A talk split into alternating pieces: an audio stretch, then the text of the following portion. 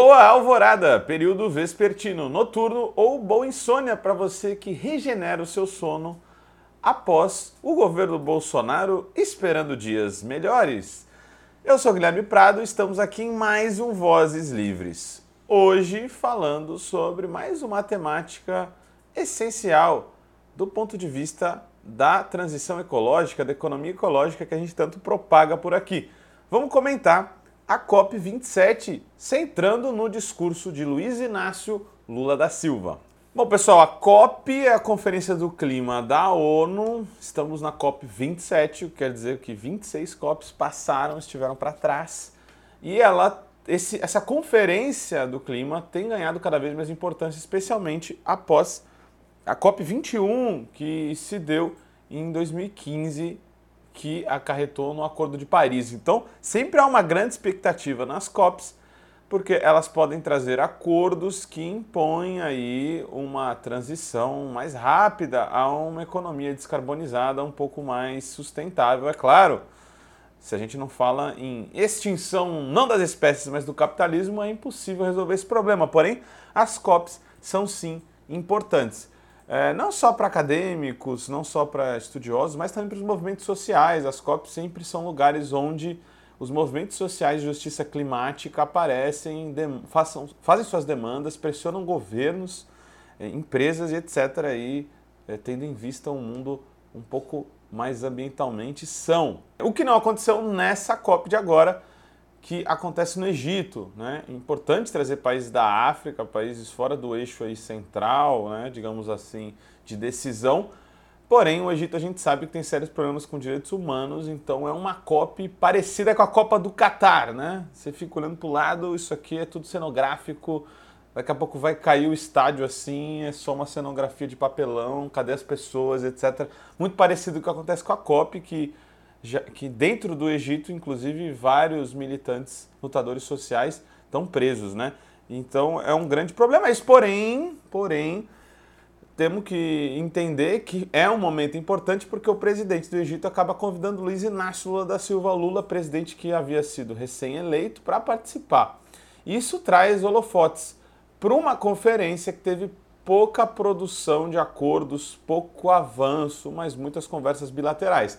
Então Lula acaba sendo um personagem central dessa COP e é, acaba anunciando coisas interessantes e muitas é, muitos pontos são debatidos ali e vem no seu discurso que a gente vai analisar aqui hoje, e tudo isso acaba sendo até mais central do que qualquer acordo que acabou não saindo, né? A conferência, vocês devem estar ouvindo isso numa quinta-feira em diante. A conferência então já acabou quase uma semana, né? porque acabou na última sexta, e até agora nenhum acordo mais robusto foi anunciado.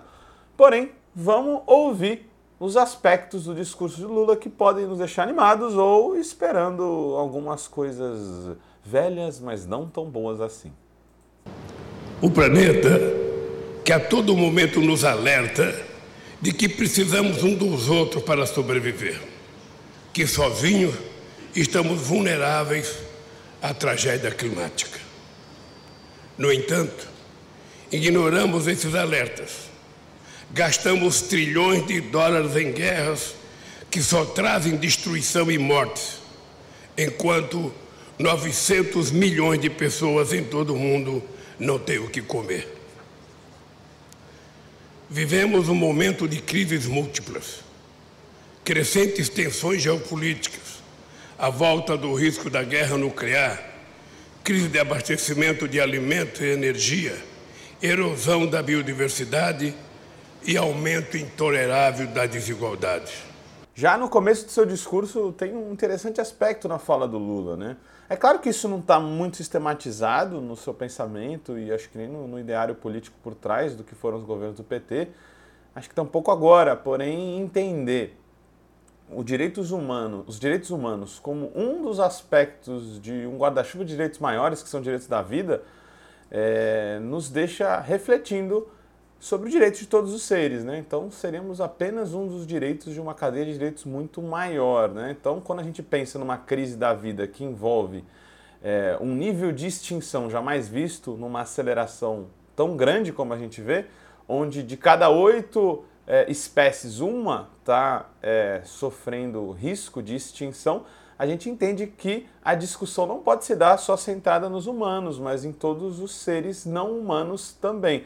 Quando a gente fala da questão climática, ambiental e ecológica, a gente tem que trazer o componente da extinção da vida como um todo, de várias espécies, vários modos de vida no planeta. Então é importante ver esses aspectos aparecendo, pelo menos pouco a pouco, na fala de líderes de Estado. Né?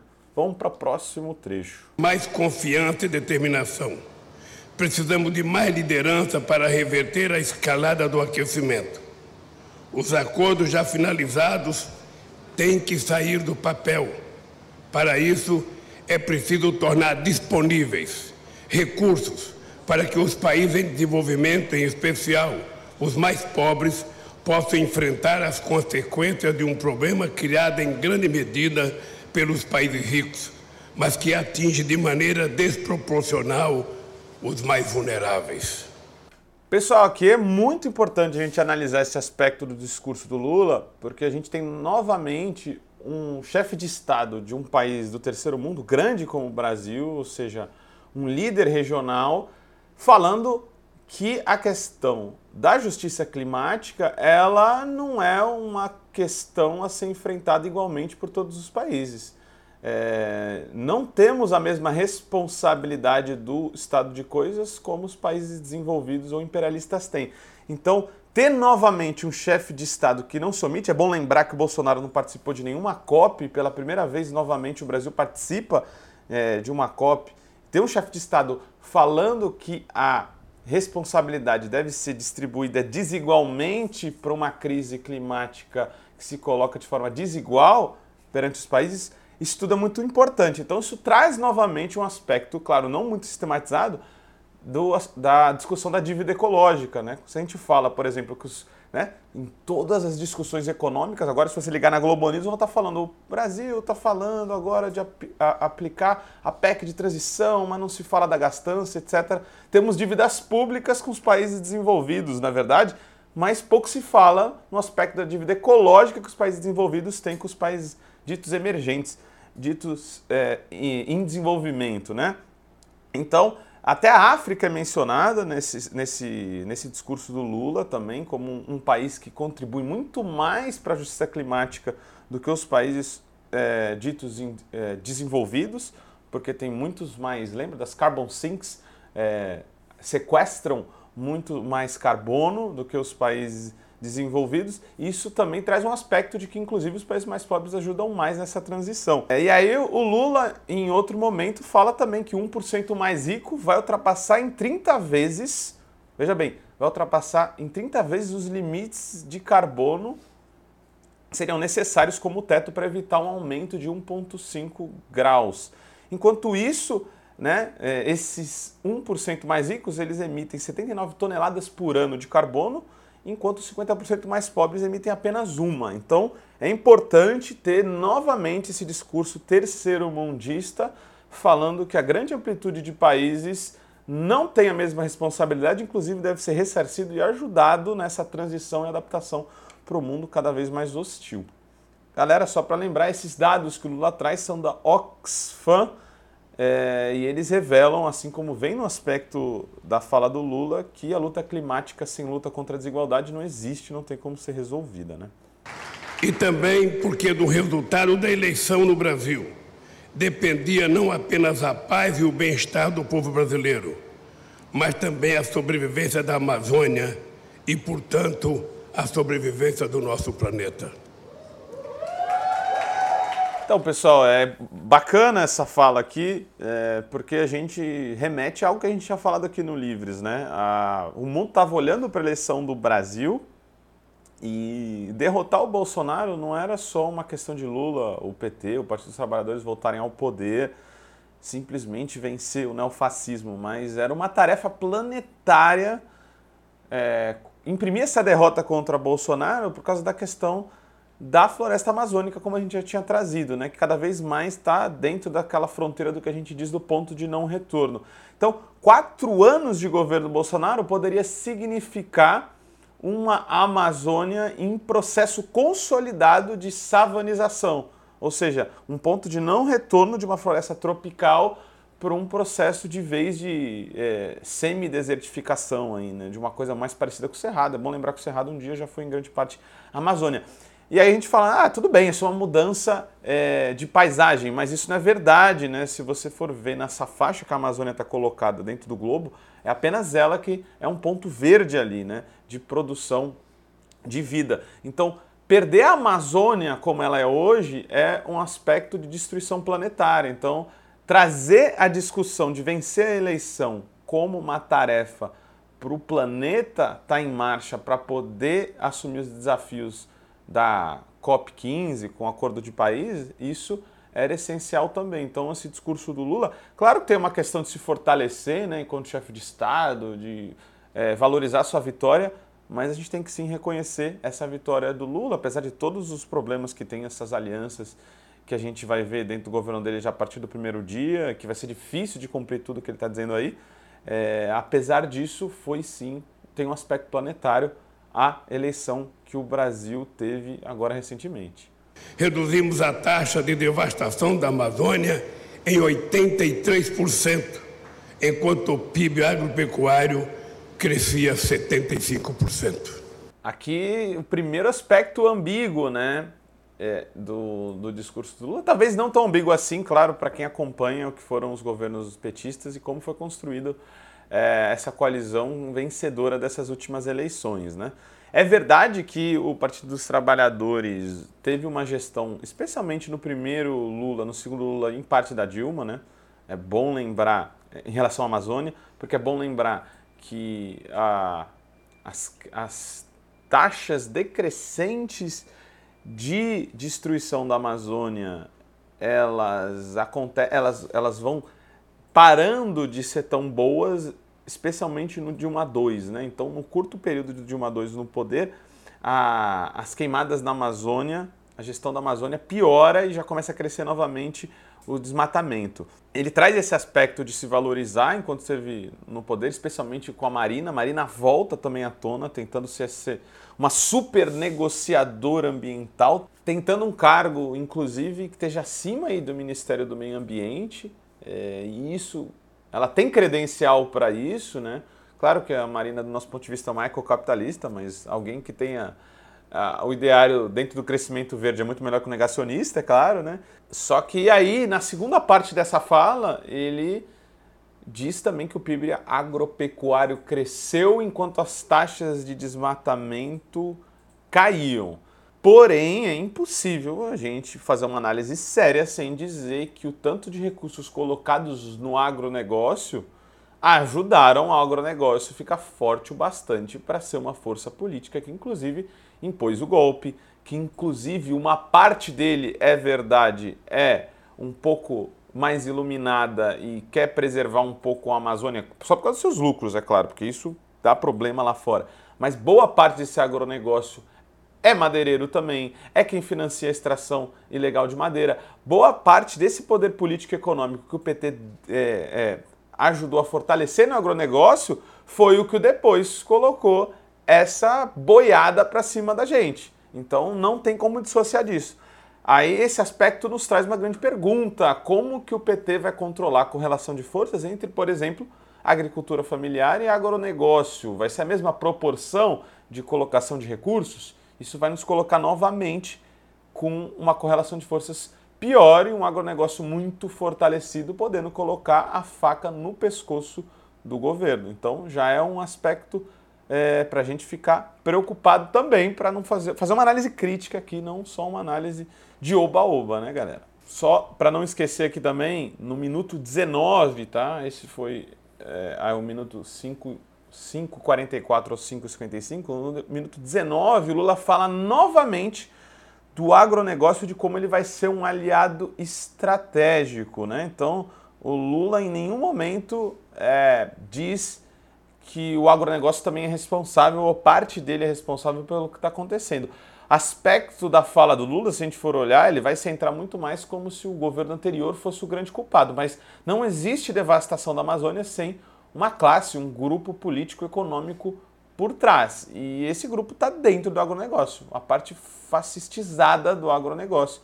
a parte mais neoliberal. Então é bom dar de olho nesse aspecto, porque o novo governo que se desenha aí tem uma coalizão muito grande no agronegócio dentro dele. Então fiquemos atentos. O Brasil está de volta para reatar os laços com o mundo e ajudar novamente a combater a fome no mundo. Para cooperar outra vez com os países mais pobres, sobretudo da África, com investimento em transferência de tecnologia.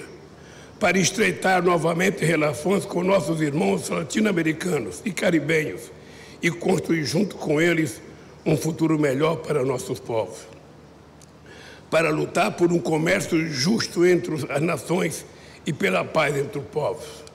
Voltamos para ajudar a construir uma ordem mundial pacífica, assentada no diálogo, no multilateralismo e na multipolaridade.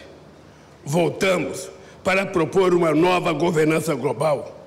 O mundo de hoje não é o mesmo de 1945.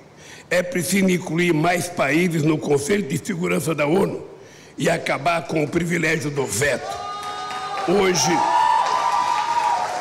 hoje restrito a alguns poucos para a efetiva promoção do equilíbrio e da paz. Meu presidente, né? Fala aí. Então, galera, bacana esse, essa parte aqui, né? Saindo um pouco do aspecto estritamente é, ambiental e ecológico, é, as falas do Lula, a presença do Lula, como ele tem se colocado e como ele se portou nessa COP27, trazem aí é, novamente aspectos da política externa ativa e altiva aí, né, do Celso Amorim. Então so, parece que essa, esse, parte do discurso foi escrita pelo Celso Amorim, que foi ministro das Relações Exteriores de Lula e de Dilma. E quais, quais são os grandes aspectos dessa política externa do Celso Amorim, que foi impressa pelo PT, especialmente com o Lula, né? Uma relação sul-sul, né, não centrar mais acordos, né, você vê que a ênfase desde o golpe da Dilma são em acordos com os países centrais imperialistas, vamos fazer acordo com a União Europeia, vamos fazer acordo com os Estados Unidos, livre mercado para cá e para lá e para cá. Volta de novo um eixo para uma política externa sul-sul, que é ter grande presença em países como a África, países caribenhos e nos países latino-americanos. Tanto que quando o Lula ganha, não à toa a Argentina comemora, e aí quem é de direita e quem é de esquerda, porque uma vitória do Lula é muito importante para a Argentina, porque volta ao aspecto de parceria regional é, do, entre Brasil e Argentina. Então, essa volta, volta da política sul-sul é muito importante numa conjuntura em que se acirra uma bipolarização internacional novamente, com os Estados Unidos de um lado e China de novo. Então o Brasil, que é um grande player, né, usando um péssimo termo aí das relações internacionais, o Brasil como um grande player, apesar de dito emergente, ele se coloca aí de novo para complexificar, né? Quanto mais polos a gente tem, mais complexo, mais níveis de negociação tem, mais abertura tem para os países é, não desenvolvidos, né? os países dependentes, como a gente chama, né? nós marxistas. Então isso abre um, um, um, um novo período acho que para América Latina aí, né? É diferente um Chile, um, um Uruguai, uma Argentina ter um governo dito progressista de esquerda e o Brasil novamente um grande líder regional. E aí, muito bacana também, sempre volta esse aspecto do Celso Amorim de questionar o Conselho de Segurança da ONU para poder expandi-lo e o Brasil participar e outros países participarem. Porque se a gente pensar numa grande assembleia de uma cooperativa, né? É, que seria a soberana para uma cooperativa, se a gente for pensar no Conselho de Segurança da ONU, quando os países vencedores da guerra, Segunda Guerra Mundial, vetam algumas decisões, a Assembleia não é mais soberana. Eles podem é, simplesmente congelar ou cancelar qualquer discussão feita ali. Então, questionar o poder de veto coloca novamente um país emergente questionando uma ordem global cada vez mais centralizada em Estados Unidos e China. Segundo projeções da organização, entre 2030 e 2050, o aquecimento global poderá causar aproximadamente 250 mil mortes adicionais ao ano por desnutrição, malária, diarreia e estresse provocado pelo calor excessivo. O impacto econômico de todos esses processos, apenas no que se refere aos custos de danos diretos à saúde, é estimado pela Organização Mundial da Saúde entre 2 a 4 bilhões de dólares por ano até 2030. Significa que ninguém, ninguém está salvo. Os Estados Unidos convivem com tornados e tempestades tropicais cada vez mais frequentes e com potencial destrutivo sem precedentes. Países insulares estão simplesmente ameaçados de desaparecer.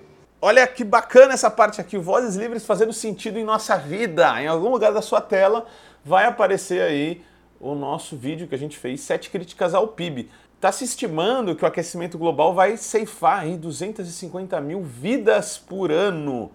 Imagina se o PIB global decrescesse se a gente contasse o nível de pessoas que morrem, né? Porque ah, cresceu a economia, que legal, 2 trilhão a mais, veja só quanto progresso, 250 mil pessoas morrendo, isso não contabiliza? Então a gente está falando de bem-estar, a gente está falando de felicidade, o que, que importa? O PIB está crescendo, as pessoas estão morrendo, mais pessoas estão morrendo com diarreia, a agricultura está sendo destruída no mundo inteiro.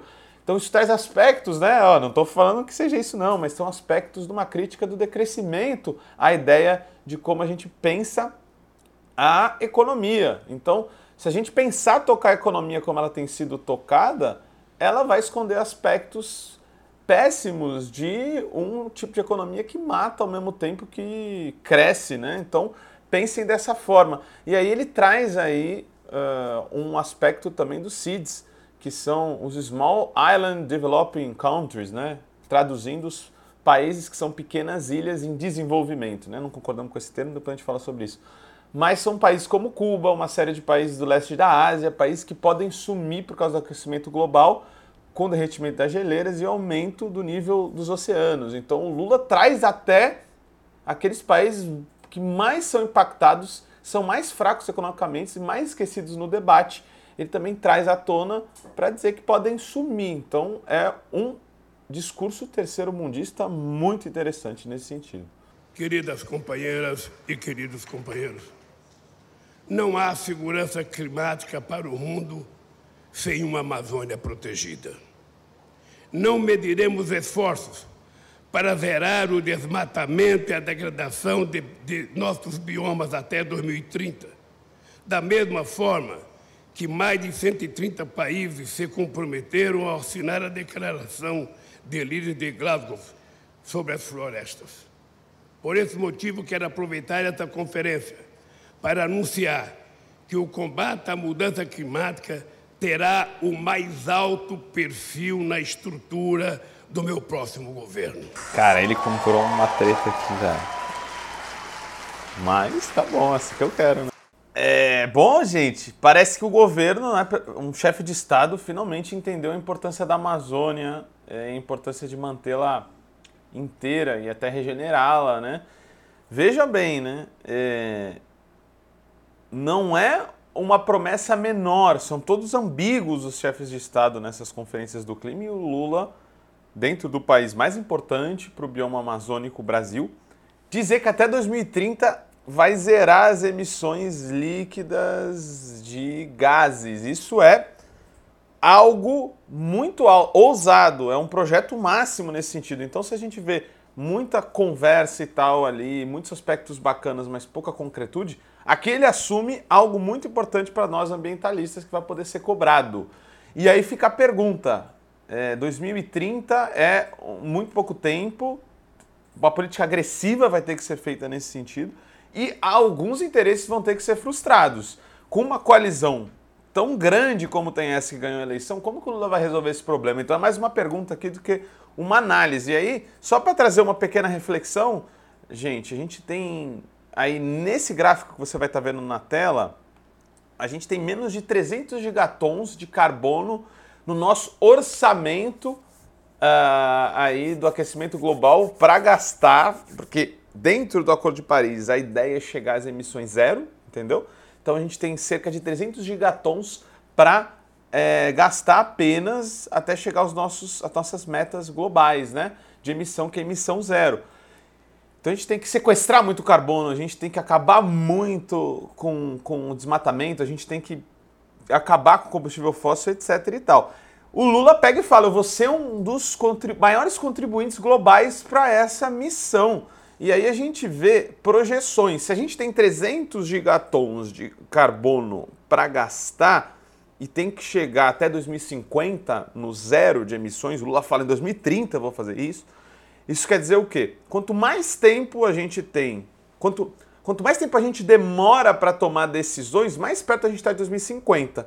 Se a gente está mais perto de 2050, mais abrupta tem que ser a curva para baixo das emissões de carbono. Vocês estão conseguindo visualizar? Então, se a gente tivesse começado uma trajetória descendente de emissões de carbono, que não aconteceu, as emissões estão voltando a aumentar, então parece que já estão atingindo picos históricos novamente em relação antes da pandemia. Se fosse em 2016, a curva seria um escorregador suave. Se fosse em 2020, ia ser um tobogã já meio perigoso. Se o pico histórico de emissões globais acontecer em 2025, vai ser quase o elevador do Hop Harry para a gente plau, descer em emissões e zerar em 2050. Isso quer dizer, menos decisões democráticas, mais decisões abruptas, mais governos sacanas fazendo decisões que podem imprimir um, uma, um privilégio dos ricos contra é, os direitos básicos da minoria para tentar atingir essas emissões líquidas zero. Então, muito importante o compromisso de Lula da subida. E vamos cobrar, hein? Que é possível gerar riqueza sem provocar mais mudança climática. Faremos isso explorando com responsabilidade a extraordinária biodiversidade da Amazônia para a produção de medicamentos e, quem sabe, cosméticos e outras coisas. Vamos provar que é possível promover crescimento econômico e inclusão social tendo a natureza como aliada estratégica e não mais como inimiga a ser abatida a golpe de tratores ou motosserras. É para captar aí todas as nuances do discurso e aí é, a gente até reafirma, né? Parece que tem uma predominância de pessoas muito comprometidas e técnicas, né, que escreveram esse discurso. Então isso é, é bacana de ver, né? O agronegócio aparece duas vezes, não ocupa acho que cerca de dois minutos um discurso de 30, então Estamos analisando discurso aqui, né? Não governo, o governo vai ser outra coisa. Mas essa predominância existe. Aqui tem uma predominância de um crescimento que respeita a natureza de novo, né? Então, é, tem aspectos de crescimento verde também, né? Depois é um tema que a gente pode abordar por aqui, mas o crescimento verde é essa ideia de que ah, crescimento pode se conciliar com respeito à natureza. E até pode, mas com uma série de impactos e não com o mundo que talvez a gente gostaria, que com, um mundo que combateria a mercantilização da vida, né? Então, colocar esse aspecto do discurso do Lula também é muito importante. Por que, que é importante assinalar isso? É, em alguns aspectos a gente teve pauta máxima, acho que num aspecto, né? Se comprometer em 2030 a acabar com o desmatamento é algo muito interessante.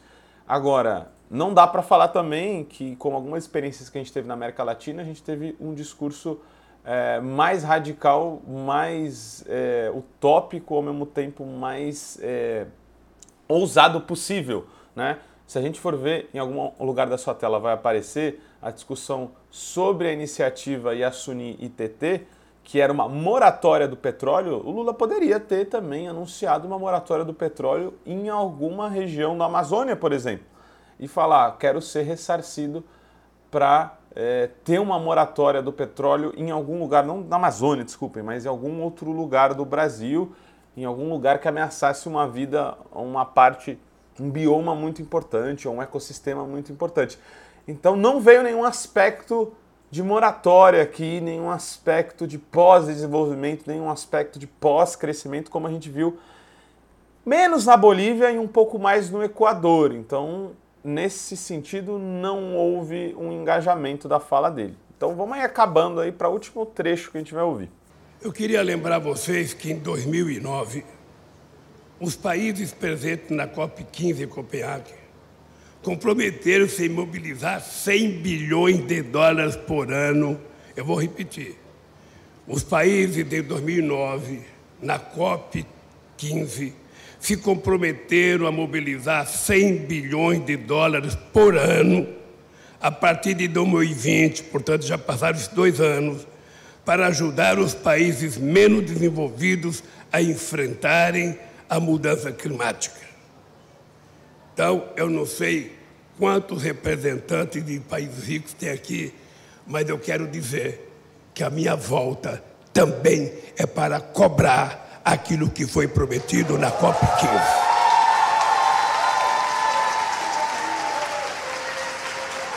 Olha ele de novo aí. Lula ousado. Bom, pessoal, já trazendo esse aspecto aí dessa última parte da fala e fazendo um balanço final aí sobre as falas do Lula. É, outro aspecto também que a gente pode dizer que não é o mais avançado do Lula. O Lula não usa países, o termo países dependentes. O Lula não usa o termo países do Sul num sentido em contraposição à ideia do desenvolvimento capitalista. Então, em vários aspectos da fala dele, ele usa países ainda não desenvolvidos, países em desenvolvimento, e isso tudo traz uma miragem de que no capitalismo existe espaço para que todos os países sejam felizes, tenham seu bem-estar e etc. Então, isso é um aspecto importante, porque tem ainda uma conexão com o neodesenvolvimentismo, com uma ideia de que é, é possível que todo mundo se dê bem sem enfrentar privilégios radicalmente. Então, não é um, um, um discurso é, como o Chaves já imprimiu muitas vezes, é, como o próprio Evo Morales já imprimiu em alguns momentos históricos. Porém, não é menos interessante. Então, quando ele traz novamente esse aspecto de cobrança para os países centrais, ao mesmo tempo ele coloca a cobrança maior para os países que colocaram a questão em emergência climática no estado de gravidade que temos hoje. Então, cobrar os 100 bilhões pode ser muito interessante num aspecto de redistribuição para um planeta que precisa de fato atingir suas metas e que os países que mais sofrem têm menos condições de se adaptar é, ao momento histórico e às mudanças climáticas. O Lula, né, para trazer outros aspectos, fechando o que ele disse aqui, porque senão vai ficar muito longo o vídeo, ele fala novamente de uma cúpula dos países membros do Tratado de Cooperação Econômica, países amazônicos tendo sua própria cúpula para discutir seu próprio desenvolvimento. Então ele está chamando ali Equador, está chamando Bolívia, está chamando Guiana, está chamando vários países não necessariamente importantes economicamente assim para a América e a América Latina, para ter uma cúpula de discussão autônoma. Precisamos ver se vai acontecer, mas de fato o PT tem uma política externa interessante e acho que é um dos aspectos mais elogiáveis, como teve a Unasul, como teve a CELAC. Talvez a gente veja mais uma iniciativa sul-sul de questionamento da ordem global, incluindo apenas países amazônicos. Seria muito interessante. É, questionou novamente no final da sua, é, do seu discurso o Conselho de Segurança da ONU, o que não é menor também, né? colocar os países da Assembleia Geral decidindo ou mesmo expandir esse Conselho de Segurança com países ditos emergentes, termo que a gente não concorda, como eu já falei, e anunciou duas coisas muito, muito centrais. Ministério dos Povos Indígenas, algo que seria um marco na descolonização do Estado, né? um Estado colonial branco, eurocêntrico, ter pela primeira vez um Ministério Indígena não é algo pequeno também. Claro que temos que olhar para o Ministério da Agricultura. Não adianta ter Ministério Indígena se o da Agricultura for um ruralista que vai estar lutando contra essa descolonização do Estado. E anunciou sediar a COP30 no Brasil. E aí eu falo aqui, ó, galera do Vozes Livres, se Vozes Livres crescer, nosso compromisso de cobrir lá em loco, hein? Vamos ver. Vamos chegar, se a gente chegar a 50 mil inscrições, a gente vai cobrir a Copa, promessa, hein? E para concluir, galera, então, para concluir todo esse discurso, todo esse momento novo, o discurso foi muito interessante em vários pontos. Apareceu a questão da justiça, justiça climática, apareceu o aspecto do racismo ambiental, da desigualdade, da transição energética, questão do desmatamento, praticamente todos os aspectos cruciais, menos um, é claro, né? acabar com o capitalismo. Isso seria demais, talvez, exigir de um presidente Lula com todos os compromissos que tem o seu novo governo.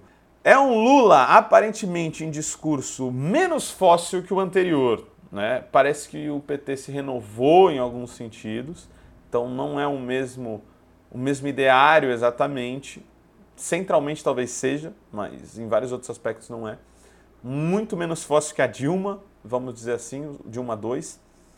Não ouvimos nada mais ousado no sentido de moratórias em políticas pós-crescimentistas, pós-desenvolvimentistas, como do Equador, a gente abriu aqui com a SUNITT, nem algo mais sistematizado na questão da dívida ecológica. Né? Um ressarcimento estruturado, é, um sistema estruturado de ressarcimento para os países é, do Sul. Apesar da gente ver a cobrança dos 100 bilhões. E a gente viu o Lula ainda usando o vocabulário hegemônico de em desenvolvimento, emergente, etc. Algo que cria uma série de ilusões de que os países como o nosso pode de fato ser desenvolvidos e que todos podem ser desenvolvidos. A gente sabe que no plano da escala do desenvolvimento tecnológico, da divisão internacional do trabalho, uns têm que concentrar riqueza e tecnologia para que outros façam um trabalho sujo, pouco valorizado e que degrada o meio ambiente. Não existe desenvolvimento para todos. É, então isso é algo que a gente tem que assinalar, sendo militantes críticos e trazendo raciocínio crítico enquanto vozes livres. Vimos aspectos antigos também, não tão animadores assim. O agronegócio aparece duas vezes, pelo menos, no discurso do Lula, relembrando que eles vão estar sim nessa colisão de governo. É... Não dá para esquecer que foram imensos os recursos do governo Dilma e de Lula no agronegócio, que isso criou a, coaliza... a coalizão, é... o B do boi e talvez até o B da bala aí dentro, né? É, e aí o Lula não deveria mentir, não, não deveria esconder, aliás, o aspecto de que isso também foi ruim e criou o problema que a gente tem hoje. Difícil, mas é muito interessante o compromisso de zerar as emissões até 2030. Vamos ver se isso é possível. É pouco provável, porém, com a aliança que tem nesse novo governo. Porém, 2030, emissões zero de desmatamento seria um marco para alcançar um planeta com capacidade de felicidade e um ponto grau e meio até um ponto grau e meio que seria o primeiro teto do Acordo de Paris. Para a gente alcançar isso, a Amazônia vai ter que nos dar esse objetivo. Bom, todos esses problemas, contradições não nos impedem de comemorar a eleição de Lula e comemorar novos tempos e de volta da política sul-sul, terceiro mandista que a gente viu nesse discurso. Continuemos atentos. Ecosalve, galera. Continuemos nosso raciocínio crítico e cobrar, hein? Vamos junto, um ecosalve. Ficou meio longo, mas até a próxima e aquele abraço, pessoal. Como todo trabalho independente, esse podcast pode estar por um Trix, ops, um Pix, ou melhor, um Tris, sem o apoio solidário de seus ouvintes.